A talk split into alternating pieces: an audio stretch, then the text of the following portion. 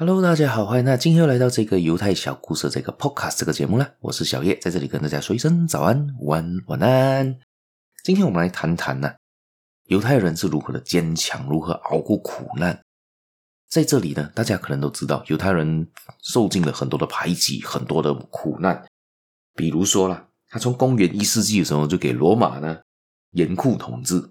除此之外呢，到中世纪呢，甚至给十字军东征。对他们掠夺。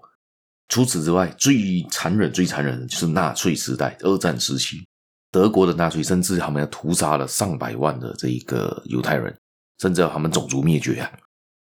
但是他们都非常坚强的留了下来。所以这个东西要归纳于他们的，因为这些苦难、这些磨难，他们撑了下来。如果撑不下来，他们应该早就已经被灭族了。在犹太法典里面呢，有这么的一句，有这么的一个问题。人的眼睛呢，是由黑白两种颜色而组成的两个部分，但是神呢，为什么只让人通过黑色的部分来看到世界的万物呢？